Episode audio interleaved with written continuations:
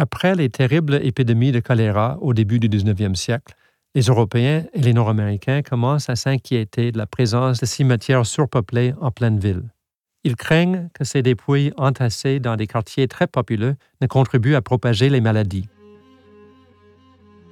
Suivant l'exemple de Londres, où de grands cimetières ont été établis à la campagne, en périphérie de la ville, la population anglophone de Québec décide de créer un nouveau cimetière aux limites de la cité. Situé à Sillery, dominant le Saint-Laurent et aménagé avec soin, le cimetière Mount Herman est inauguré en 1848. À la suite de fréquentes manifestations des résidents du quartier, le cimetière St. Matthew est finalement fermé en 1860. Toute nouvelle inhumation y est interdite et certains tombeaux sont déplacés vers le cimetière Mount Herman.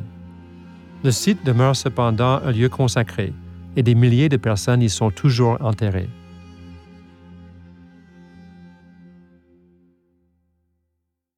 Revenez maintenant sur le sentier.